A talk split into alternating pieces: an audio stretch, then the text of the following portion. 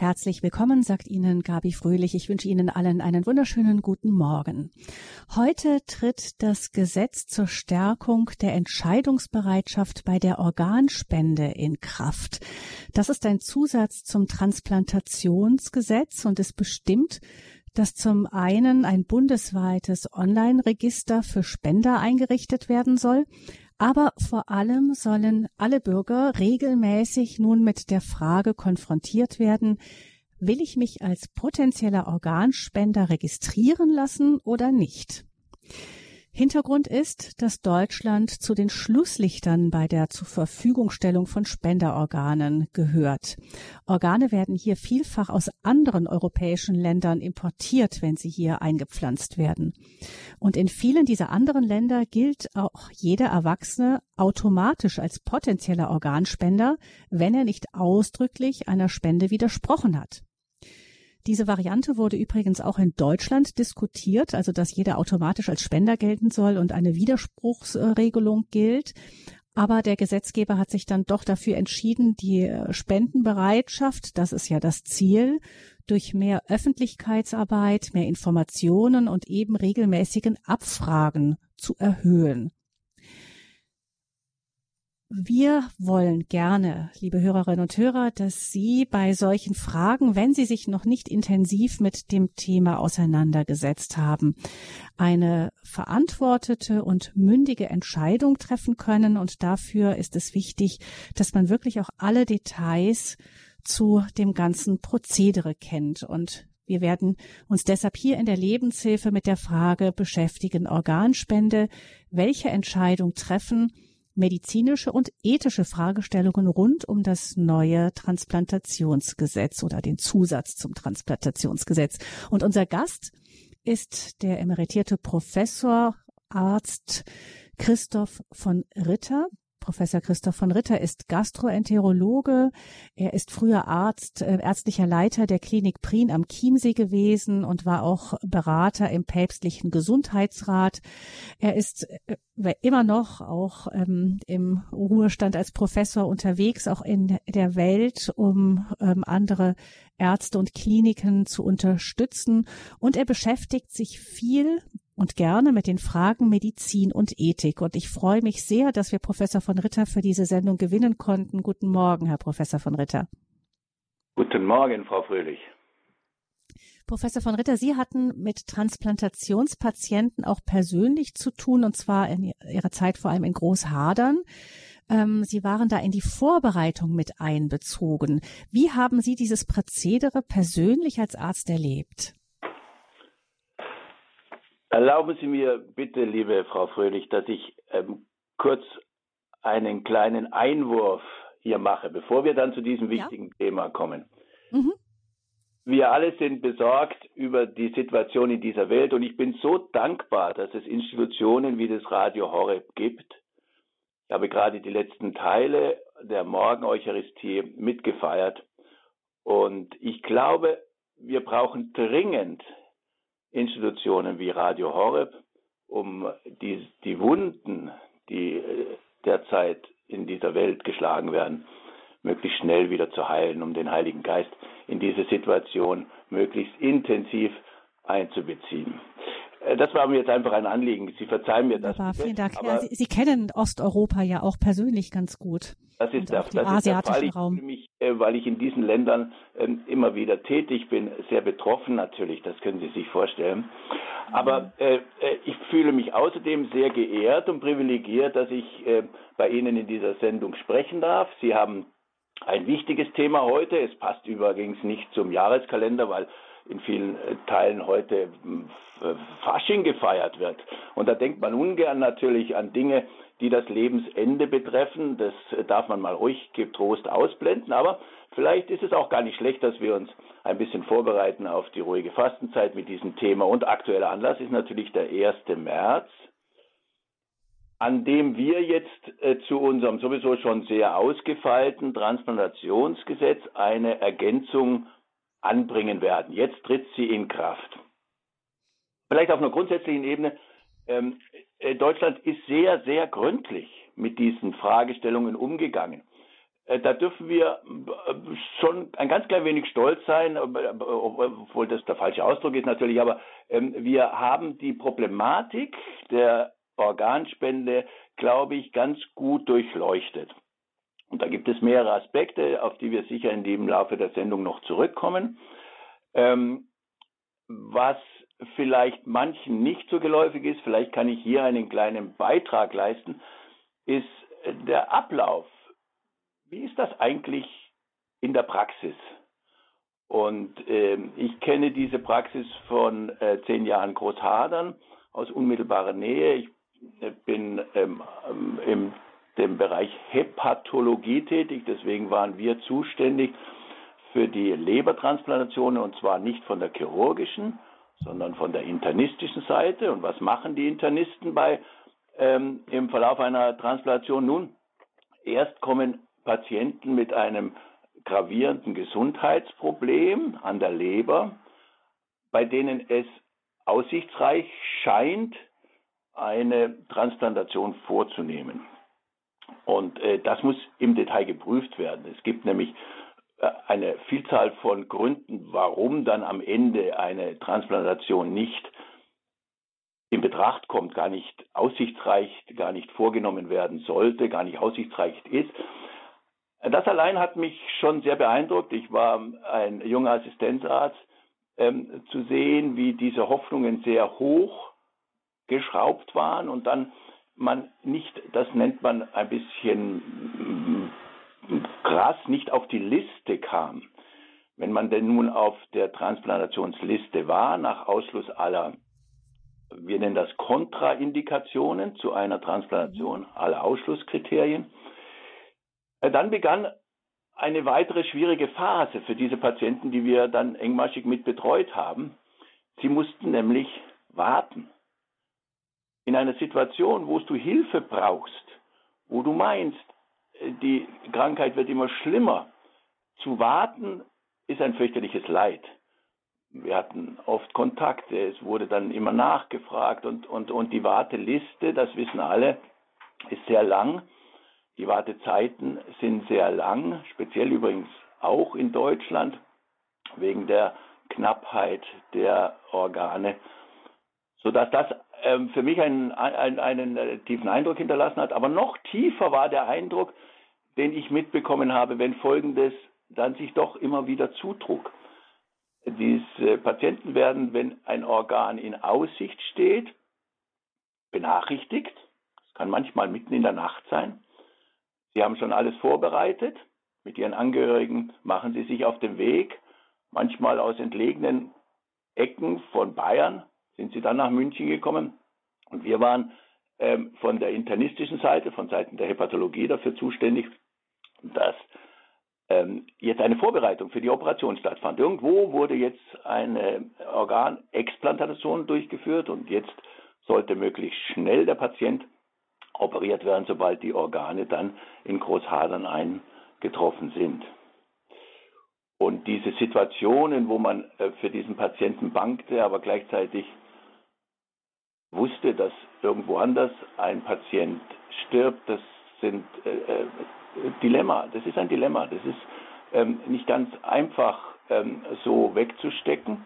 Und also das, das Gefühl, ich hoffe, dass jemand stirbt, damit ich dann ein Organ bekomme und man spürt, dass das auch ja einen dann innerlich zerreißt. Man will ja diese Hoffnung eigentlich gar nicht haben für den anderen, aber für sich selber irgendwie schon. Also das ist eine Spannung dann.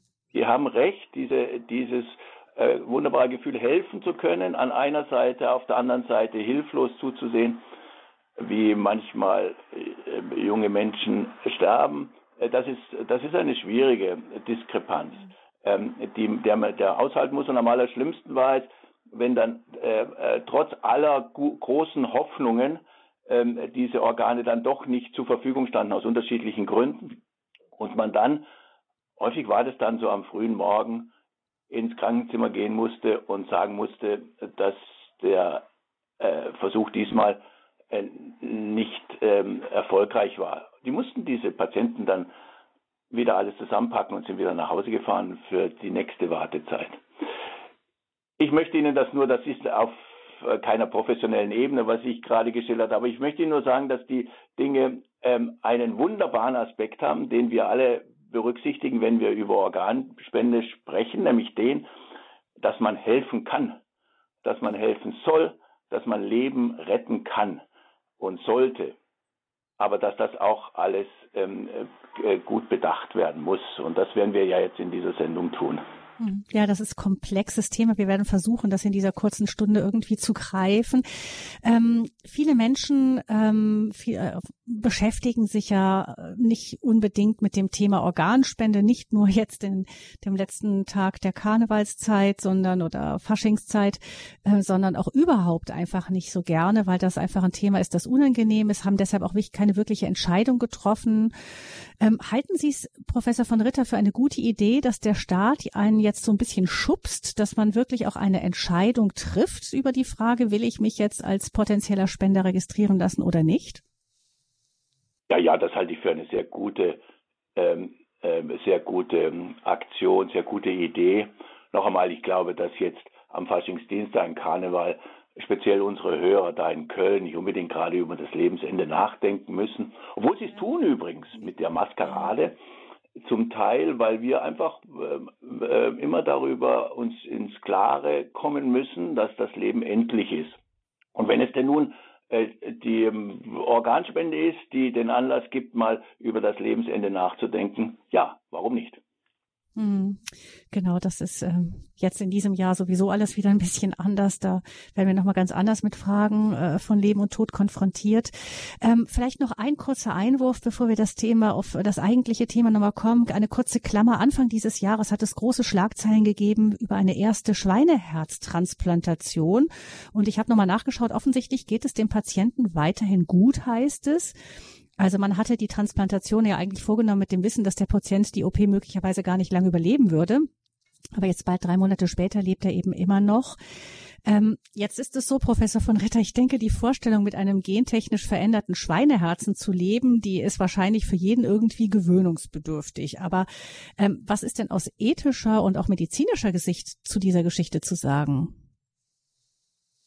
Also gewöhnen müssen sich die allermeisten von uns Gott sei Dank da nicht daran. Man nennt das eine Xenotransplantation, ähm, die im Rahmen, also eine Transplantation mit einem ähm, Organ von einer anderen Spezies, mit anderen Spezies als dem Menschen.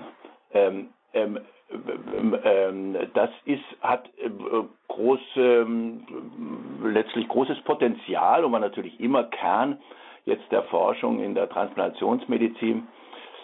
Aber ich mache mir äh, auch in diesem Zusammenhang ein ganz klein wenig Sorgen. Das ist ähm, ähm, ein ähm, spektakulärer Einzelfall, der in meiner Ansicht nach äh, ähm, ähm, einen fast zu großes ähm, Echo hervorruft. Denn äh, die Hoffnungen, die sich in sowas setzen, sind aus unterschiedlichsten Gründen sehr, sehr kritisch zu sehen. Also Sie haben einen Punkt genannt, ähm, also diese, dieses Schweineherz ist massiv gentechnisch verändert. Da wurden ähm, vier ähm, Gene ausgeschalten und sechs äh, mussten angestellt werden. Äh, das geht mit der CRISPR-Technik heutzutage vergleichsweise einfach, aber kein Mensch auf dieser Erde würde sich trauen, die Langzeiteffekte von so einem massiven Eingriff in unser Erbgut oder in dem Fall in das Erbgut des ähm, äh, eines ähm, Schweineherzens voraussagen zu können. Das muss man schon immer einfach mitschwingen lassen bei der großen Freude, dass ein 57-Jähriger jetzt mit einem ähm, äh, wieder gesunden, ja, mit einem äh, funktionierenden Herz leben kann. Das freut uns. Das muss das Erste sein. Wir haben helfen können. Aber wir sollten speziell auch als Ärzte immer unserer großartigen Möglichkeiten zu helfen, mit einer kleinen bescheidenen Distanz auch betrachten, dass wir nicht ähm, in die falsche Richtung ähm, äh, uns entwickeln. Ich gebe nur ein Beispiel, aber es, ansonsten sind das sehr interessante, aber für diese Sendung, glaube ich, unbrauchbare wissenschaftliche Zusammenhänge. Nur ein Beispiel, mhm. weil es uns so geläufig ist. Ähm, äh, es wird im Rahmen der ähm, derzeitigen sogenannten Pandemie ja immer diskutiert, äh, dass Viren äh, übergesprungen seien von aus dem Tierreich ähm, auf die Menschen, Viren, die es sonst diese Hürde nicht schaffen. eine der Fragen, die sich stellt, wenn man ein Tierorgan in den Menschen implantiert ist, ob da nicht Viren aktiviert sind, die übrigens zu einer Vielzahl in unserem Körper vorhanden sind. Das nennt man das Virom. Es ist nicht so, dass wir eine Null-Virus-Situation herstellen können. So, wir alle sind voller Viren, mit denen wir gut zurechtkommen, weil unser Immunsystem das, äh, die kennt, aber äh, dass in diesen ähm, äh, Fremdorganen ähm, Viren sind, mit denen wir sehr schlecht zurechtkommen und die dann leicht durch die ähm, Immunsuppression, also die äh, Reduktion unserer Immunabwehr im Rahmen einer Transplantation, ähm, dann ähm, auch auf den Menschen übergehen kann und dort äh, nicht adäquat ähm, ähm, auf Abwehr stoßen. Nur ein kleiner Aspekt. Also das muss man, solche Dinge muss man berücksichtigen. Das wird die Zukunft zeigen. Natürlich wünschen wir alle diesen Patienten, ähm, dass dieses Organ äh, ihn möglichst lange unterstützt. Hm. Ähm, jetzt eine andere Frage allerdings eben, es musste kein Mensch dafür sterben. Man hat ja interessanterweise auch bei den Primaten, bei den Affen mehr Probleme äh, gefühlt gehabt dabei als jetzt bei dem Schwein. Das kennen wir halt vielleicht, weil wir es als Schnitzel auf dem Teller oft haben. Aber diese Frage stellt sich ja dann erst einmal nicht. Das heißt, da ist eine andere, eine ethische Frage etwas weniger an der Stelle, oder? Naja, also ja, wir kommen ja jetzt dann wohl, nehme ich mal an, auf die Organspende und da, deswegen haben Sie vollständig recht. Die Organspende beim Menschen hat eine ähm, ganze Myriade von Problemen und die könnte man etwas geringer bei den oder deutlich geringer bei den Tieren sehen. Mhm. Aber die Artikel, die ich lese ähm, von Tierschützern, ähm, sind ähm, ähm äh, alarmistisch. Ähm, ja, ja, äh, Tierschützer würden das nicht so sehen wollen, äh, dass ähm, Tiere jetzt für eine Organtransplantation zur Verfügung ste stehen. Äh, ja, und auch in Massen produziert werden müssen wegen der vielen gentechnischen Veränderungen. Das öffnet an einer anderen Stelle dann vielleicht auch nochmal ethische Fragen auf, wie wir mit den Mitgeschöpfen umgehen. Aber das klammern wir jetzt mal ein. Wir konzentrieren uns jetzt wirklich auf die Frage, die wirklich konkret ja auf uns zukommt. Wir werden befragt werden, möchten Sie oder möchten Sie nicht. Und da braucht es ja einiges auch an Hintergrund, um eine für sich verantwortete Entscheidung zu treffen. Vielleicht noch kurz, ähm, wir haben die erste Herztransplantation. Das war ja das äh, der, die spektakulärste erste große Organtransplantation, die Herztransplantation 1967 in Südafrika. Der Patient starb knappe drei Wochen später. Das wurde dennoch aber als Durchbruch gefeiert. Ähm, auch bis heute sind Herztransplantationen ja immer noch im Vergleich zu anderen Organen seltener. Also es gibt, habe ich gesehen, im Jahr 2020 waren es knapp 8000 weltweit. Ähm, wie sehen denn, Professor von Ritte, heute die Überlebenschancen für Menschen mit einem Spenderherz aus? Ja, das ist nochmal eine Frage, die dann ähm, in Richtung des Patienten geht, der eine Transplantation empfängt. Meiner Ansicht nach nur sehr indirekt mit der Organspende zu tun hat, aber äh, dennoch von großer Bedeutung ist.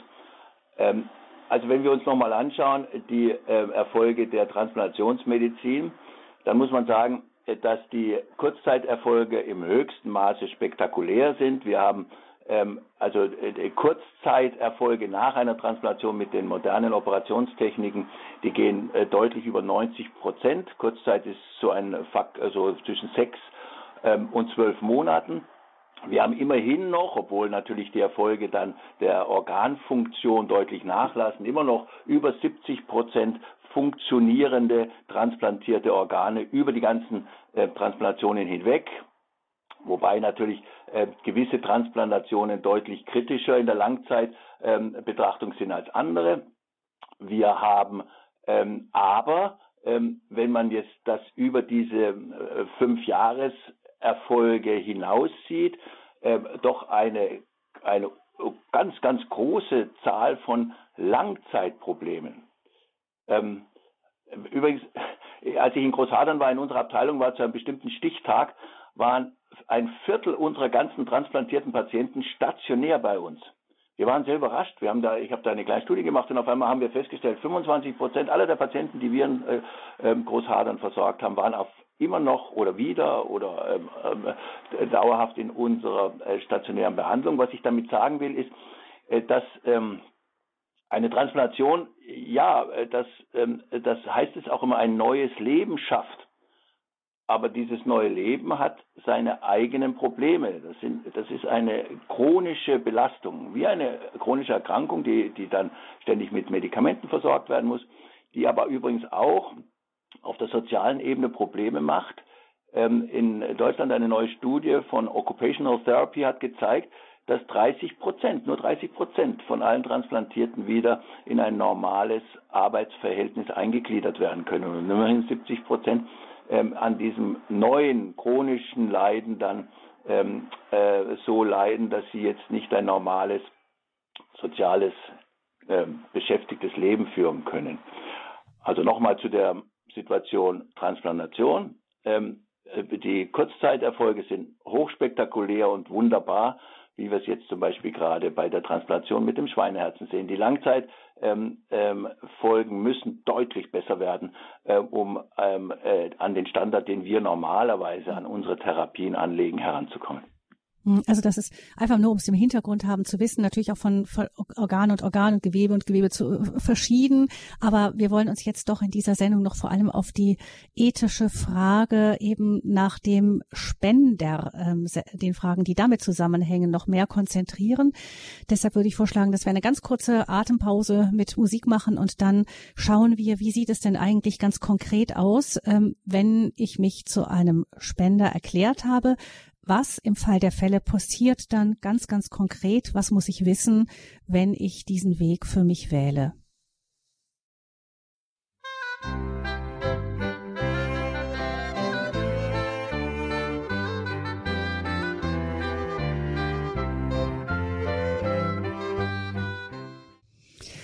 Heute tritt ein Zusatz zum Transplantationsgesetz in Kraft, der besagt, dass alle deutschen Bürger, Volljährigen zumindest oder ab einem gewissen Alter, regelmäßig befragt werden sollen zu dem Thema, möchten sie Organe spenden im Fall der Fälle, ja oder nein. Wir sind aus diesem Grund heute in der Lebenshilfe mit Professor Dr. Christoph von Ritter verbunden. Er ist Gastroenterologe, hat selber ähm, über mit Organspende, also indirekt mitgearbeitet, als er einfach ähm, Menschen, die als Empfänger in Frage kamen, auch begleitet hat in seine Kliniktätigkeit. Er war ärztlicher Leiter der Klinik Prien am Chiemsee, auch Berater im päpstlichen Gesundheitsrat und beschäftigt sich viel mit den Fragen Medizin und Ethik. Professor von Ritter, wir haben ähm, hier in der Lebenshilfe schon eben vor allem jetzt die Frage angeguckt, wie sieht das mit den Empfängern aus? Was bedeutet das überhaupt, wenn man mit einem ähm, Spenderorgan lebt? Sie haben schon gesagt, ähm, die Kurzzeiterfolge sind inzwischen sehr, sehr gut, aber mit den Langzeitwirkungen, das ist nochmal eine andere Frage. Das ist schon ein komplexes Thema und auch auf einen Empfänger kommen äh, viele auch schwierige Zeiten zu. Das muss man einfach wissen, auch wenn dann die Freude darüber, wenn das Leben ähm, noch eine Erleichterung findet, zum Beispiel, wenn man eine Lungenfibrose hat und dann plötzlich vielleicht einen Lungenflügel hat, mit dem man besser atmen kann. Das bringt dann doch zumindest erst einmal ähm, eine größere Erleichterung, denke ich. Und deshalb kann man verstehen, dass äh, da eine große Freude da ist, wenn so etwas gelingt auch. Jetzt gucken wir aber mal vor allem auf die Frage, ähm, was passiert eigentlich mit dem Organspender konkret? Da ist es ja in Deutschland so, dass die Voraussetzung ist der Hirntod, ähm, dass man also, dass das ähm, der Hirntod wird äh, von Ärzten deklariert und erst dann ist eine Organentnahme möglich. Wir kommen später noch dazu. In anderen Ländern ist das teilweise anders, habe ich zu meiner Überraschung festgestellt. Aber jetzt gucken wir mal, wie es bei uns läuft. Ähm, wie Professor von Ritter ist im Fall der Fälle, sagen wir mal, ich habe einen Motorradunfall und ähm, bin sehr schwer verletzt, da schwere Kopfverletzungen ähm, und ich trage einen Organspendeausweis bei mir, in dem es heißt, ähm, ich bin zur Organspende bereit. Ähm, was passiert dann ganz konkret? Ja, ähm, da sind viele ähm, unterschiedliche Vorgänge jetzt äh, laufen ineinander. Zunächst einmal ähm, muss man unseren Politikern ähm, in diesem Zusammenhang ein großes Lob aussprechen. Wir haben eine so ähm, intensive Debatte über ein so komplexes Thema gesehen im Bundestag, wie man es sich bei anderen Themen, sage ich mal ganz gemein, wünschen würde. Ähm, übrigens auch äh, keinerlei ähm, äh, Parteiname äh, schien da eine Rolle zu spielen, sondern die, die Meinungen gingen quer durch alle äh, Parteien und das hat uns den Eindruck gegeben, dass da tatsächlich eine persönliche Überzeugung jetzt mal mitgespielt hat. Was stand zur Debatte und was ist jetzt beschlossen worden? Zur Debatte stand, äh, dass wir unsere ähm, Organspende organisieren nach dem sogenannten Widerspruchskonzept. Das nennt man auch im Englischen Opt-out. Ähm, bei dem es so ist, dass man ähm, eigentlich automatisch ein Organspender ist, außer man würde ganz deutlich und sichtbar ähm, äh, dass, ähm, ein Widerspruch gegen eine Organspende zum Ausdruck bringen. Und das war auch von dem ähm, äh, Gesundheitsminister, dem Herrn Spahn, damals favorisiert worden, mit dem Ziel, mehr Organe zu gewinnen. Und dieser Vorschlag hat keine Mehrheit gefunden im Parlament, sondern wir haben weiterhin in Deutschland eine verhältnismäßig, da haben Sie recht, verhältnismäßig einmalige Einverständnis ähm, Situation, bei der der ähm, Einzelne zu Lebzeiten, zum Beispiel mit einem Organspendeausweis, sein Einverständnis zu, wer den Organspendeausweis mal gesehen hat, weiß, da gibt es mehrere Optionen zu generellen Organentnahme, einzelner Organentnahme, aber auch Ablehnung einer generell einer Organentnahme oder Ablehnung von ähm, der äh, Entnahme von einzelnen Organen zum Ausdruck bringen kann. Das ist die sogenannte Einverständniserklärung oder auch Opt-in-Situation. Also äh, da darf man tatsächlich, ich sage es noch einmal, äh, unseren Politikern ein Lob aussprechen. Das war jetzt ähm, eine äh, gründliche Beschäftigung mit dem Thema. Was bedeutet es im den Fall, den Sie jetzt geschildert haben? Also wir haben einen fürchterlichen Unfall wir sehen eine Kopfverletzung, die nach allen Kriterien, die wir da anlegen können, ähm, sehr schnell zum Tode führen würde. Das sind meistens Blutungen, die dann einen ähm, so großen Druck im Schädel ausüben, dass man das nicht überleben kann. Und dann würde manchmal vom Notarzt vor Ort oder dann äh, beim Aufnahme auf der Intensivstation die Frage einer Organentnahme gestellt werden.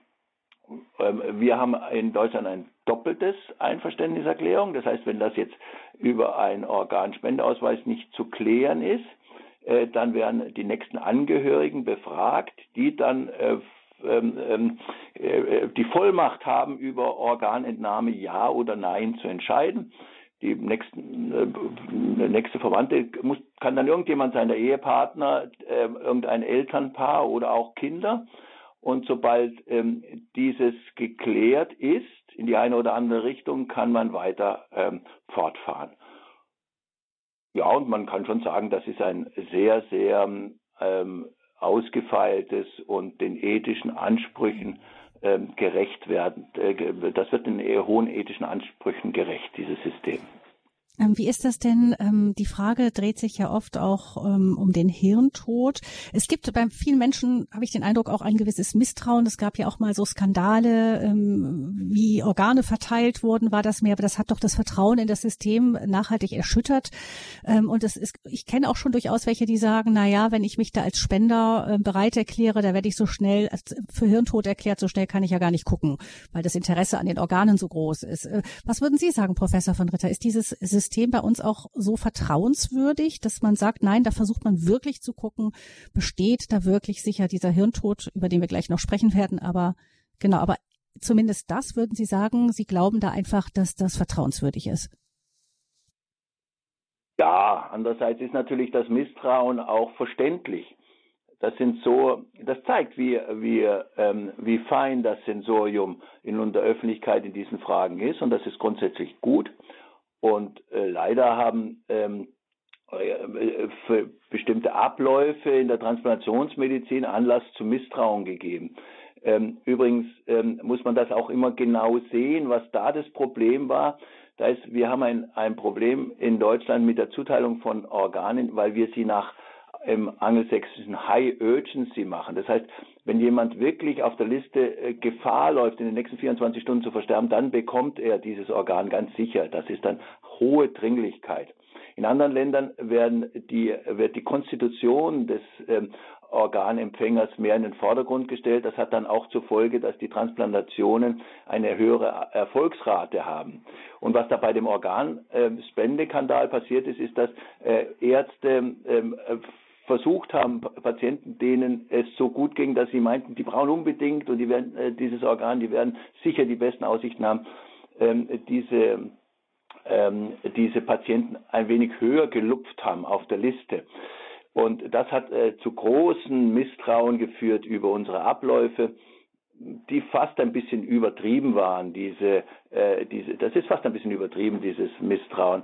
Ähm, ist übrigens alles bis ins Detail aufgeklärt und dann am Ende doch nicht so schlimm gewesen. Ähm, äh, deswegen, ja, das Misstrauen würde ich nicht teilen. Ich glaube, wir haben in Deutschland ein ähm, sehr, sehr ausgefeiltes, ich sagte das schon mehrmals, vom ethischen her sehr gut ähm, ausdiskutiertes System und äh, die alle Beteiligten sollten eigentlich nicht mit Misstrauen belegt werden. Ganz im Gegenteil.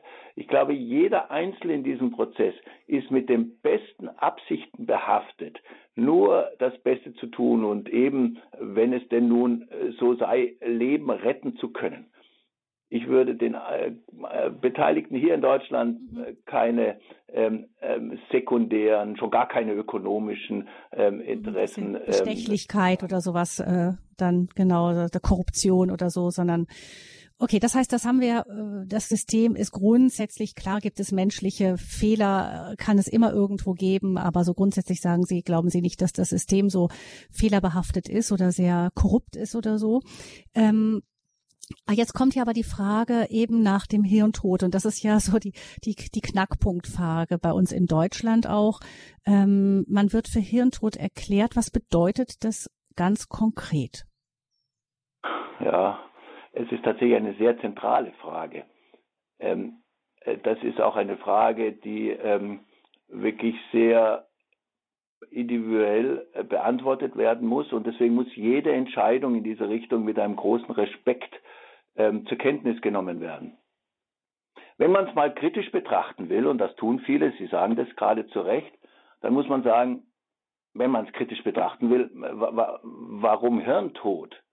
Ähm, gibt es denn auch ähm, einen sonstigen Tod? Ähm, übrigens in anderen Ländern gibt es den Herztod. Das widerspricht unserem natürlichen Verständnis. Ähm, wir sind entweder lebendig oder tot. Das ist eigentlich fast banal, sowas zu sagen. Es gibt nicht eine einzelne Organ, was uns vom Leben in das Tod hinüberführt, sondern in der, in der ärztlichen Praxis ist es so, dass wenn jemand verstorben ist, muss man nach einem gewissen Zeitraum, meistens nach drei Stunden frühestens nachschauen, ob die entsprechenden Todeszeichen vorhanden sind und dann ist jemand tot. Dann würde man retrospektiv sagen, zu dem Zeitpunkt, wo ich das angenommen habe, ist tatsächlich der Patient verstorben. Manchmal ist es so, selten, aber manchmal ist es so, dass man sich da getäuscht hat. Vielleicht ähm, ähm, entstehen wieder Lebenszeichen. Aber nochmal, Todeszeichen, das äh, sind die entsprechenden Todesflecken und andere Todesstarre, die zeigen, dass wir tot sind. Und das ist über seit Menschengedenken immer so gewesen. Deswegen macht es natürlich, äh, ist es von Interesse, dass wir jetzt andere, ja, es gibt ja gar kein äh, Plural, andere Tode sozusagen äh, ähm, ähm, definieren. Und deswegen äh, muss man über die, äh, das Konzept des Hirntods genau nachdenken.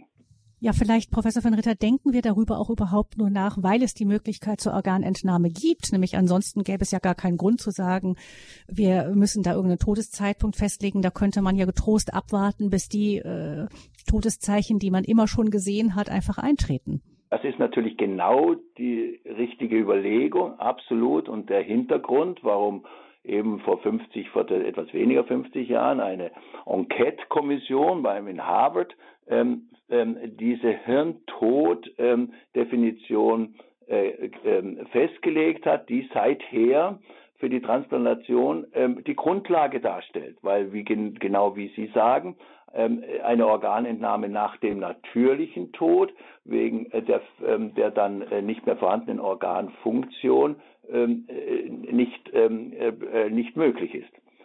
Und deswegen haben wir jetzt eine. eine ganz kurze Klammer, Professor Vater, aber ich habe jetzt äh, zu meiner Überraschung festgestellt, dass zum Beispiel in Spanien, wo es ja sehr, sehr viel mehr Spendeorgane auch gibt, ähm, auch der äh, Herz-Kreislauf-Zusammenbruch auch als Todeszeitpunkt gilt. Das hat man in Deutschland dann, aber heißt es aus ethischen Gründen abgelehnt.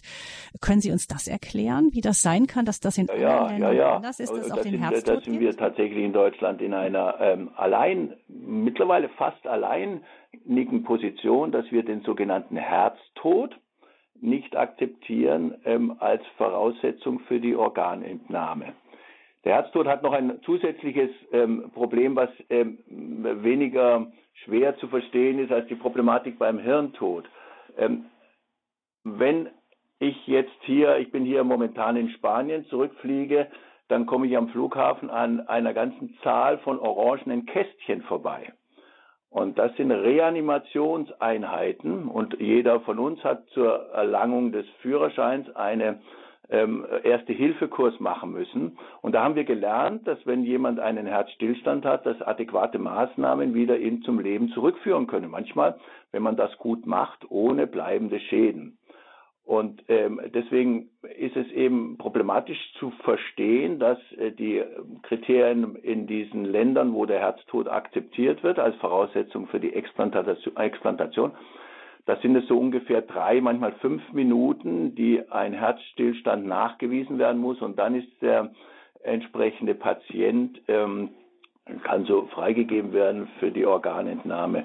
Äh, das ist tatsächlich problematisch, weil wir sehen, dass das eine Übergangsphase ist. Wenn man nichts tut, führt der Herztod zum endgültigen Tod. Wenn man aktiv ist, kann man, ja, um es mal sozusagen, den, den Menschen wieder ins Leben zurückrufen. Und insofern in so einer Phase Organentnahme zu machen, ähm, ist für die, den deutschen Gesetzgeber eine zu hohe Hürde gewesen. Bei uns wird der Herztod nicht anerkannt als Grund, als Voraussetzung für die Organentnahme.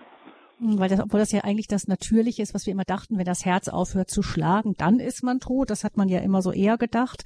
Aber Sie sagen, das ist eben ein, ein diffiziler Moment, gerade die Minuten danach. Da könnte man probieren, jemanden noch zurückzuholen. Und wenn man dann zur Organentnahme freigibt, dann lässt man das dann halt sein. Das ist so. Was vielleicht auch nicht allen so richtig geläufig ist, ist, dass der Hirntod als Grundvoraussetzung eine funktionierende Herzfunktion hat. Der Hirntod, ähm, deswegen äh, sind diese Fälle auch gar nicht so häufig. Der Hirntod ist eine Situation, wo man ähm, eine, einen, äh, eine definitive Hirnfunktionsstörung hat bei schlagendem Herzen.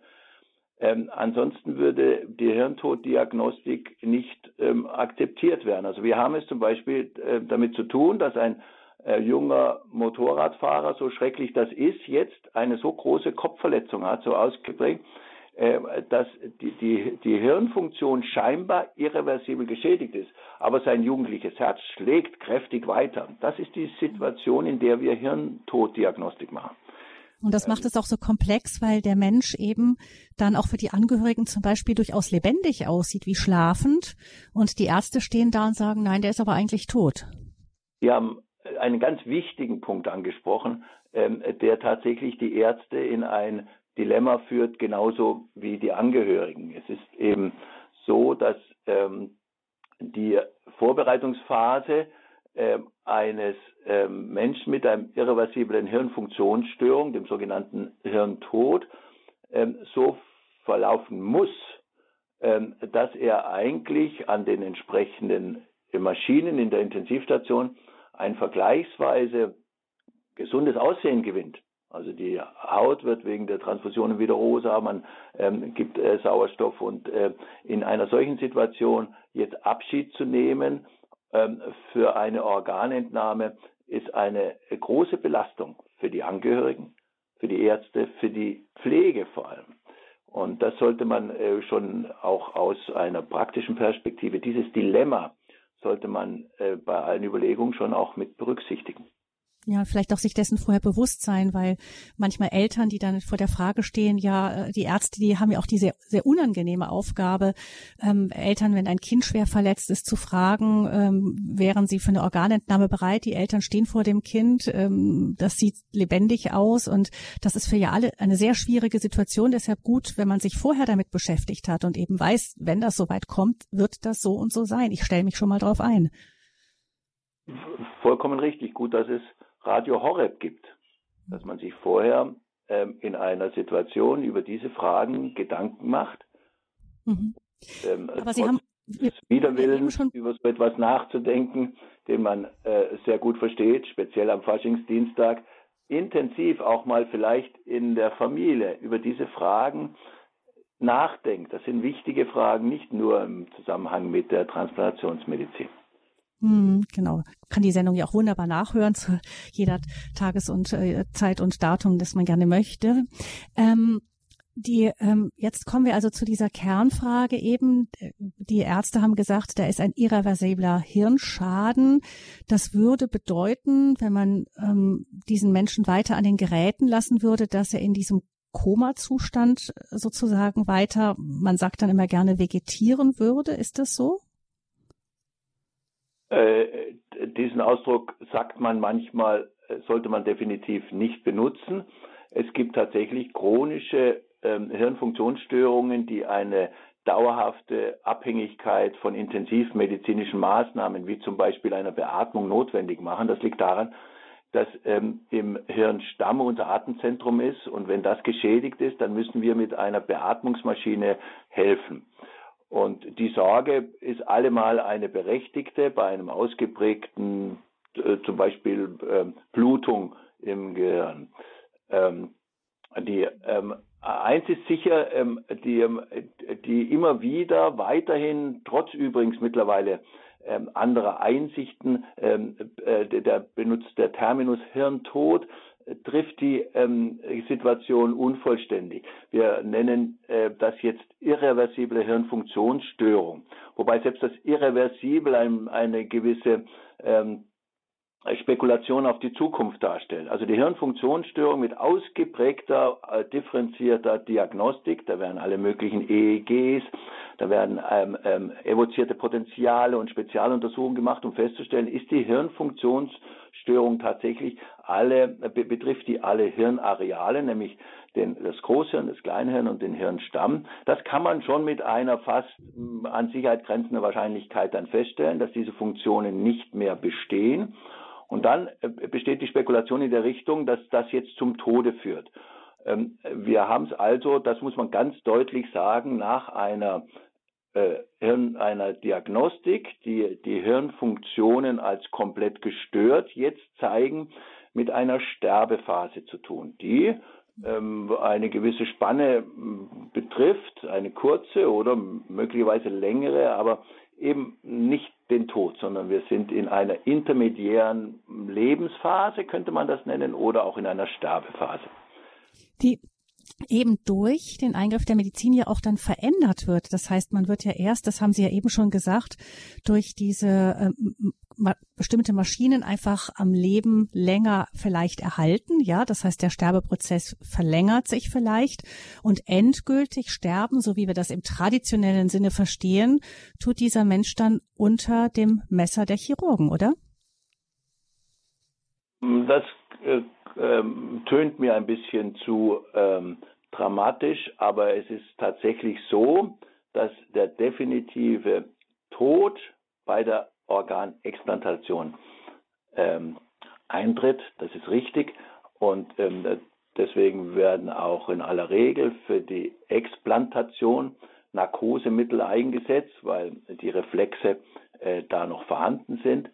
Ähm, es, ähm, äh, äh, es, stellt sich für den Chirurgen tatsächlich ähm, als eine ähm, der Operation ähnliche Maßnahme dar. Deswegen sind Ärzte auch belastet durch äh, die Explantation von Organen und ähm, viele meiner Kollegen ähm, äh, haben das ähm, nicht mehr gemacht, speziell wenn man mal bei einem Kind eine Explantation hat durchführen müssen. Also nein, es ist also so, dass wir tatsächlich vom Gefühl her einen ähm, Menschen vor uns haben, der noch nicht tot nach den klassischen Kriterien ist.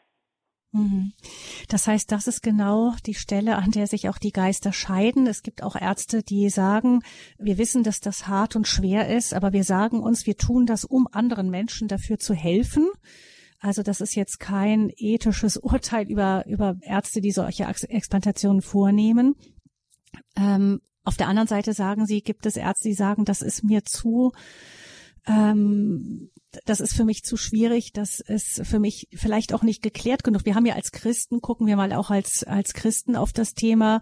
Auf der einen Seite die Frage irgendwie der Heiligkeit des Lebens, dass Gott derjenige ist, der Leben schenkt und Leben nimmt. Dann fragen wir uns als Christen, dürfen wir in diesen Prozess so eingreifen? Was passiert mit der Seele in dieser Zeit? Das ist die eine Seite. Und auf der anderen Seite die Frage, aber aus Nächstenliebe ist es nicht so, dass wir sowas dann als Christen doch in Kauf nehmen dürfen.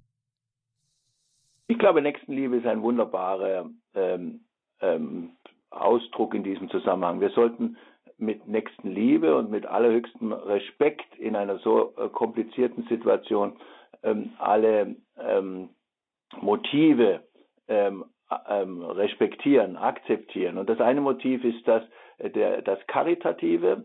Äh, wir wollen, wenn wir denn nun können, Leben retten.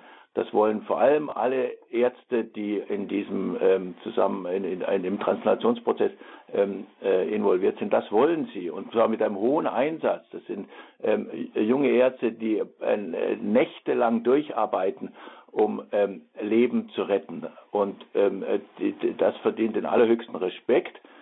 Es verdient allerdings auch großen Respekt, wenn man ähm, das Leben als ein unantastbares Gut sieht und ähm, in, in den Ablauf des Lebens vom Beginn an, von Beginn an und bis zum natürlichen Ende ähm, nicht meint, angreifen zu dürfen.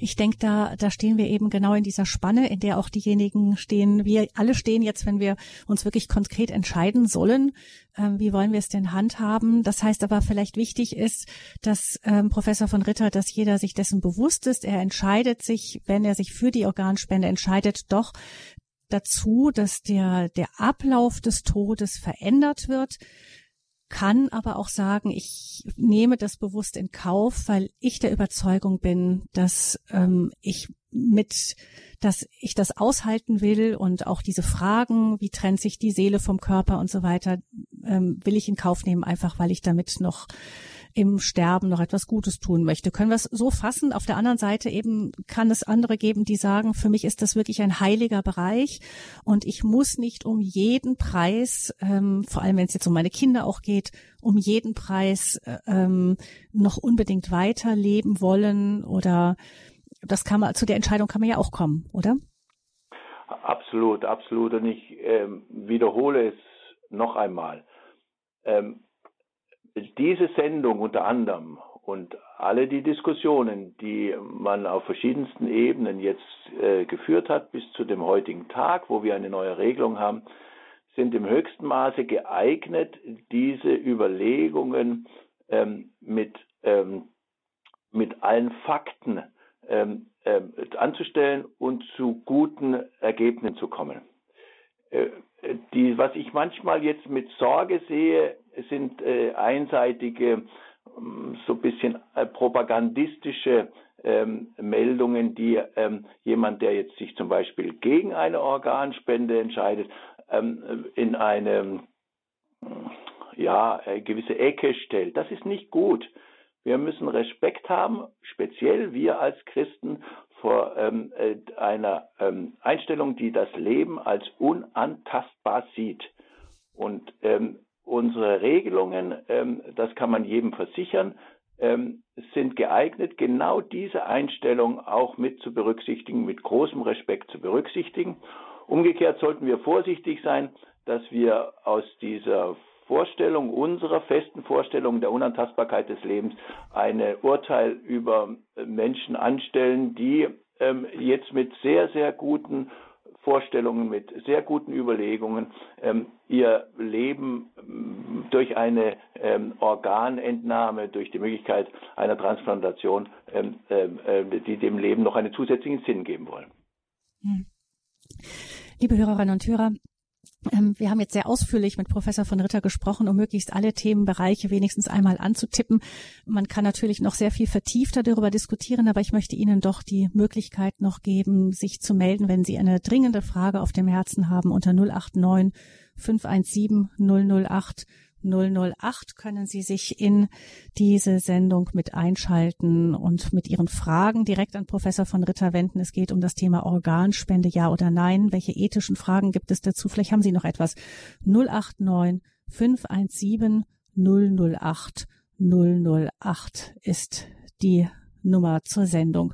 Professor von Ritter, vielleicht auch noch eine Sorge, die ähm, viele Menschen ähm, auch haben. Dem Ganzen ist es, wenn ich jetzt da also stehe und ich mein Angehöriger könnte käme als Organspender in Frage, ähm, werde ich da von den Ärzten gedrängelt? Also ähm, wie sehen Sie das? Ist da die Befürchtung, dass man da so, vielleicht fühlt man sich auch nur gedrängelt, weil es eben so eine schwierige Situation ist und dann diese Frage allein ist schon zu viel, aber äh, ist dann großes Interesse, versuchen die Ärzte einen dann in die Richtung zu schieben auch?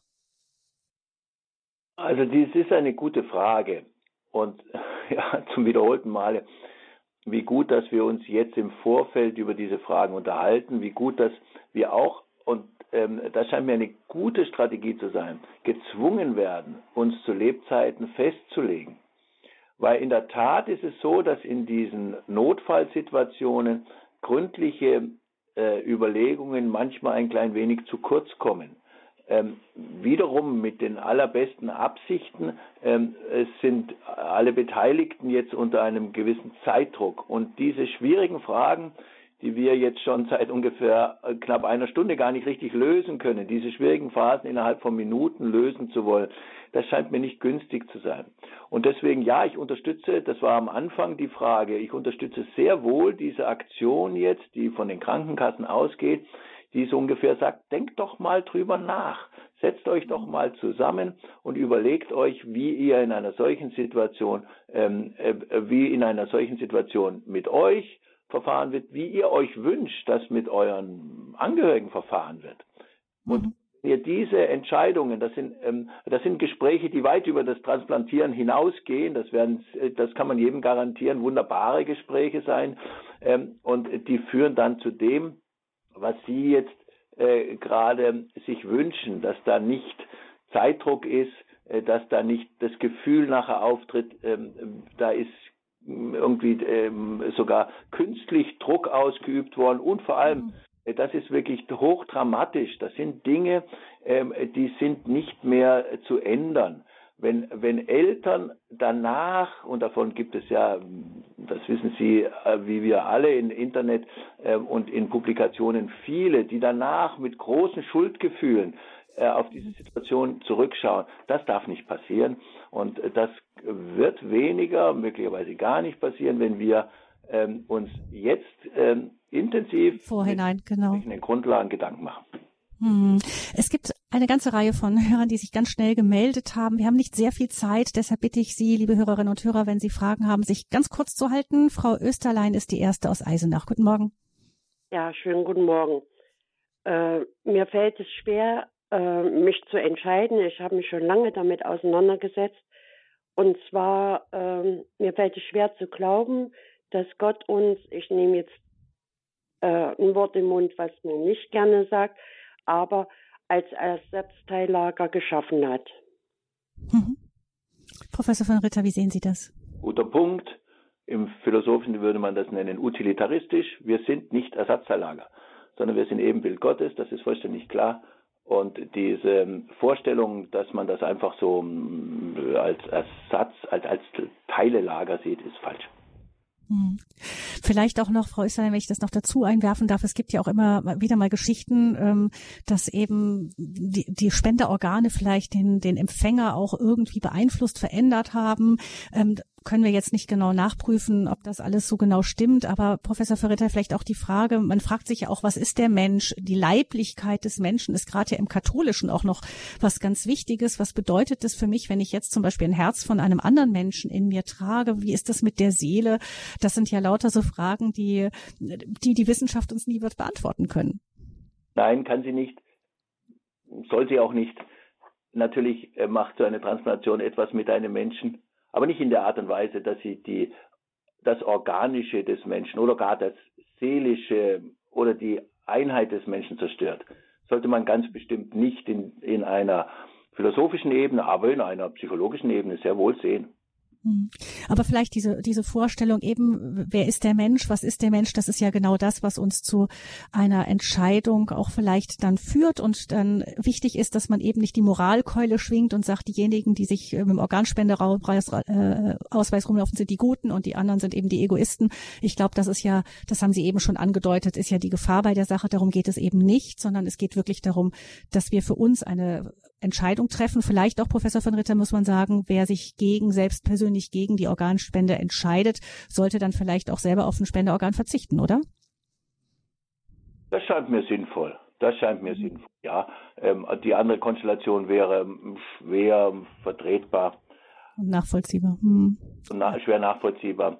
Ähm, wir haben tatsächlich in Deutschland ähm, eine gute äh, Konstellation, die durch die jetzige, übrigens doppelte Einverständniserklärung Angehörige müssen einbezogen werden, ähm, alle diese Optionen offen hält und keine priorisiert oder stigmatisiert. Mhm. Gut. Danke, Frau Österlein, für Ihre Frage. Frau Sieben ruft uns aus Bayern an. Grüße Sie. Ja, grüß Gott. Ähm, ich wollte dazu beitragen, dass es ja wirklich so ist, dass die Menschen nicht tot sind, wenn die Organe entnommen werden, denn tote Organe bringen dem anderen ja nichts. Ähm, und dass Gott ja auch äh, in solchen Fällen, wenn das Leben eines Menschen an einem goldenen Faden hängt, die Menschen doch auch immer wieder ähm, ins Leben zurückführt ich kenne selber solche Menschen und ähm, habe von vielen gehört. Und man nimmt ihm dann ja auch äh, aus der Hand, äh, ähm, den Menschen ins Leben zurückzuführen. Also man nimmt es Gott aus der Hand. Und ähm, ähm, mhm. Frau Sieben, Sie nehmen, Sie empfinden das als eine Einmischung des Menschen in, in etwas, was eigentlich Gott vorbehalten ist, nämlich das Leben zu Ende zu führen eines Menschen. Ja. Mhm. Ja, ich empfinde es nicht nur so, ich denke, dass es eine Tatsache ist und ähm, mhm. ähm, möchte auch ähm, empfehlen, ähm, den Verein Aktion Leben, wo der äh, Vorsitzende äh, der Herr Walter Ramm ist.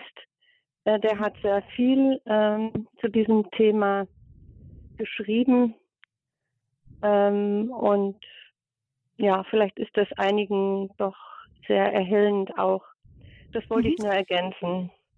Dankeschön, Frau Sieben. Ich hoffe einfach äh, da, dass die Menschen einfach auch merken, was es damit auf sich hat. Mhm. Ja, vielen Dank, dass ich ja. zu Wort kommen durfte. Danke, Frau Sieben, für Ihren Beitrag. Ich denke, wir lassen es einfach so stehen und haben als nächstes Frau Stürznickel, von der ich, ich irgendwie nicht hier, jetzt habe ich sie geschafft, sie auf Sendung zu holen. Also Grüße, Frau Stürznickel. Guten Morgen. Ja, guten Morgen. Herr Professor, ich habe folgende Frage. Bei den Organentnahmen ist da das völlig ausgeschlossen, dass ich praktisch jetzt auch an die Kinder, die abgetrieben werden, wo ja auch oft Organe entnommen werden, dass diese Kinder praktisch, erstens haben die gar keine Möglichkeit, sich für Ja oder Nein zu entscheiden, ob da das rechtlich gesehen ist, dass Eltern darüber verfügen können oder die Krankenkassen. Wie ist daran zu denken, Herr Professor? Das ist für mich eine ganz wichtige Frage. Also da geht es ja vor allem um die Gewebe, denke ich, Herr Professor von Ritter. Und die Organe, ja. Äh, das scheint mir richtig zu sein, dass wir ähm, die, die Perspektive weit spannen der Herrgott gibt's, der Herrgott nimmt's, man, könnte man mal so ein bisschen plakativ sagen. Deswegen äh, ist der Beginn des Lebens ähm, äh, in unserer Diskussion von Bedeutung. Und die Situation, dass ähm, wir äh, Leben nehmen im Rahmen der Abtreibung ähm, ähm, in einer vorgeburtlichen frühen Phase unseres Lebens ähm, stellt ein großes Problem dar und, und ein Unterproblem ist, dass man ähm, im Rahmen einer Abtreibung das Einverständnis geben kann, ähm, Organe zu spenden. Die werden tatsächlich dringend gebraucht in Forschung und Medizin. Und äh, da haben wir es tatsächlich mit einer verhältnismäßig klaren Situation zu tun. Es äh, ist eben äh, uns nicht gegeben, äh, als Mutter im speziellen Fall über das Leben äh, dieses Kindes oder eine Organentnahme zu entscheiden. Hm, also es, ja, jetzt, ich glaube, die Frage der Hörerin ging auch dahin ist, wenn ein Kind abgetrieben wird, äh, wer, wer, wer entscheidet jetzt einfach, was da gemacht wird oder nicht abgemacht wird? Also da gibt es, ähm, das ist ein anderes Thema, da gibt es ganz klare mhm. natürlich gesetzliche Rahmenbedingungen, das heißt eine ähm, irgendwie geartete, ähm, was das hört sich schrecklich an, Verwendung ähm, äh, von einem Kind, was vor der Geburt getötet würde, ist selbstverständlich strafbar.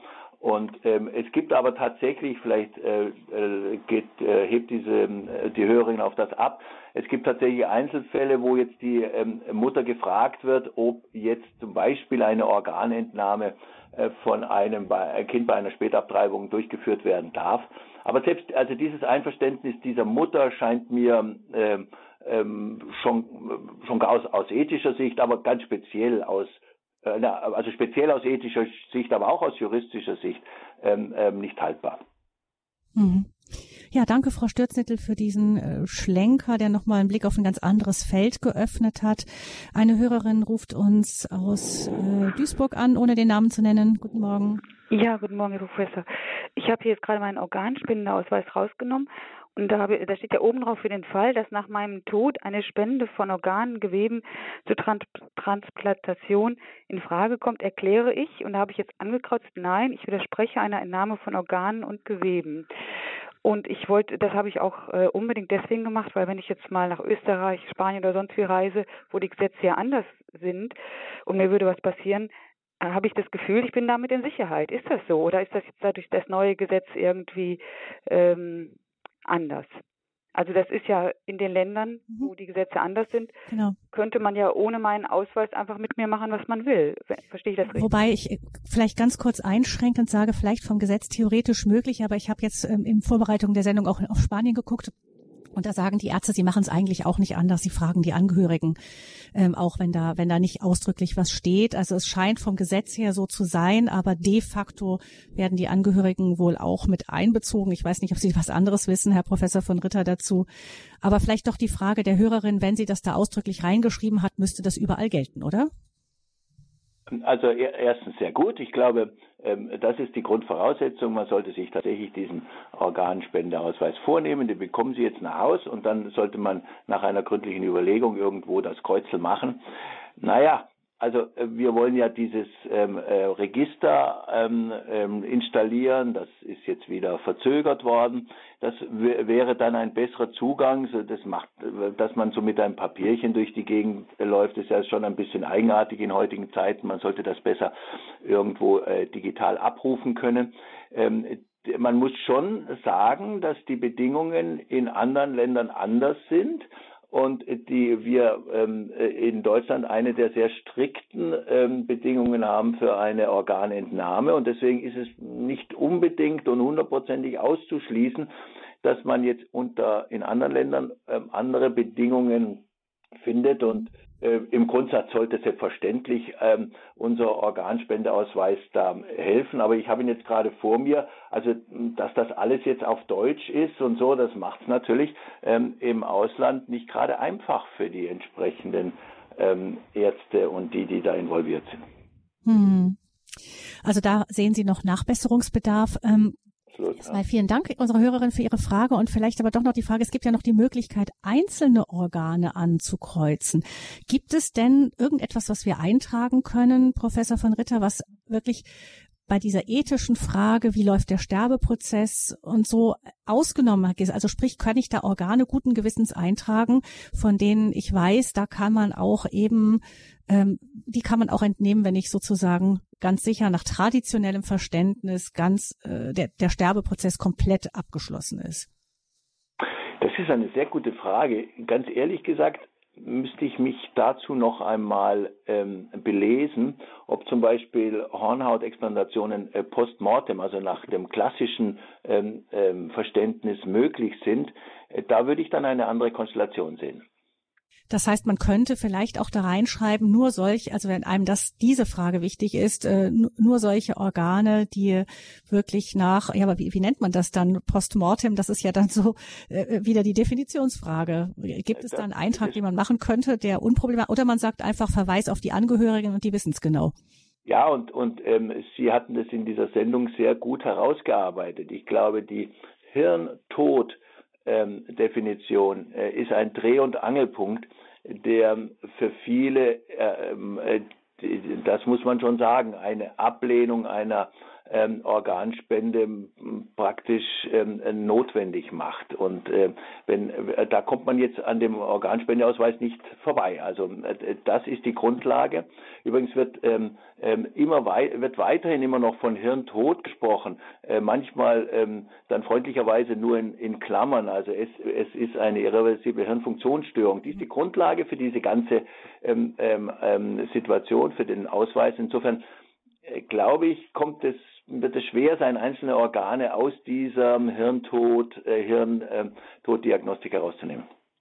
Also der Spendeausweis ähm, ist da einfacher gestrickt. Das kann man da nicht so komplex drauf lösen. Aber es lohnt sich sicher, mit den Angehörigen tiefgreifende Gespräche darüber zu führen, sich mit diesem Thema gründlich auseinanderzusetzen. Und ich freue mich, dass Sie da auch ähm, das Anliegen des Gesetzgebers so positiv sehen, äh, Professor von Ritter, dass man sich eben damit auseinandersetzt und dann entweder zu der einen oder zu der anderen Entscheidung kommt, ohne eine Moralkeule über sich zu spüren, sondern wirklich zu versuchen hinzuspüren, was ist mein Weg in dem Ganzen, was bin ich bereit in Kauf zu nehmen oder wie sehe ich überhaupt persönlich Leben. Ähm, als wo sehe ich da meine, auch wo ist es mir auch, habe ich das Gefühl, erlaubt, ähm, Entscheidungen zu treffen darüber, wie der Sterbeprozess verlaufen soll, bei mir selbst, bei jemand anderes. Vielen herzlichen Dank, Professor von Ritter, dass Sie uns mit Ihrer äh, vielen Erfahrung und auch der intensiven Auseinandersetzung mit dem Thema Organspende für diese Sendung zur Verfügung gestanden haben. Vielen, vielen herzlichen Dank. Wir freuen uns immer, wenn Sie bei uns auf Sendung sind. Ähm, liebe Hörerinnen und Hörer, sehr gerne können Sie diese Sendung auch weiterempfehlen. Sie können sie bestellen beim Hörerservice unter 08328 921 120 noch ganz traditionell klassisch als CD und gerne auch in Ihrem verwandten Bekanntenkreis herumreichen als Unterschei also als Unterstützung für das Finden einer Entscheidung 08328 921 120 oder aber einfacher für all diejenigen, die das können, aufs Internet verweisen, auf die Mediathek von Radio Horeb. Da finden Sie unter horeb.org in der Mediathek im Podcast von Radio Horeb dann bald diese Sendung auch in der Rubrik Christ und Welt. Ich freue mich, dass Sie mit dabei waren, sich auch rege beteiligt haben. Vielen herzlichen Dank, sagt Gabi Fröhlich und Ihnen allen, liebe Hörerinnen und Hörer, von Herzen noch einen gesegneten Tag und Ihnen, Professor von Ritter, noch einen guten und schönen Aufenthalt in Spanien. Danke sehr.